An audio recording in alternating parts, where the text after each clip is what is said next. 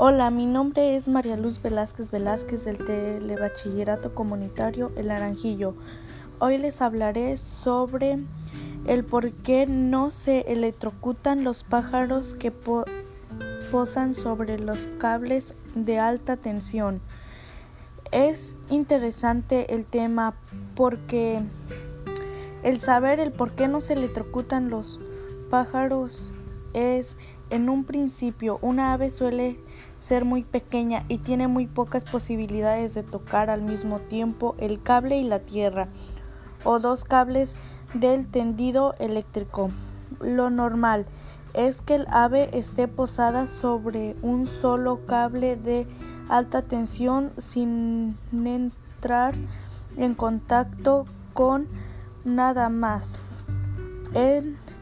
Ese caso no ofrece ningún cambio alternativo al paso de la corriente para ir a tierra. Por supuesto, la electricidad podría encontrar por una pata, atravesar el cuerpo y salir por la otra, pero eso no sucede porque la corriente tiene, tiende a escoger siempre el camino más fácil y entre seguir de pata a pata por el cable que no tiene prácticamente resistencia y atravesar el cuerpo del ave que sí la ofrece y mucha elige lo primero. En cambio, un ave toca con sus alas al mismo tiempo los cables del tendido eléctrico o un cable y la torre que lo sujeta. Esto suele suceder a las rapaces de gran envergadura de alas.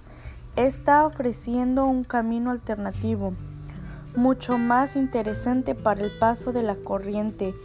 El río de electrones puede elegir entre continuar recorriendo los cables durante kilómetros y pasar a tierra a través de los distintos aparatos electrónicos que en conjunto ponen una gran resistencia o pasar directamente del cable a tierra cruzando el cuerpo del animalito.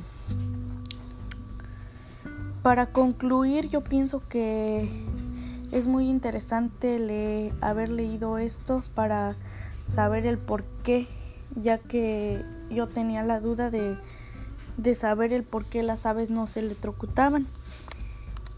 Muchas gracias por su atención. Les invito a seguirme en mi canal La Luz de la Ciencia y de la Tecnología. Hasta pronto.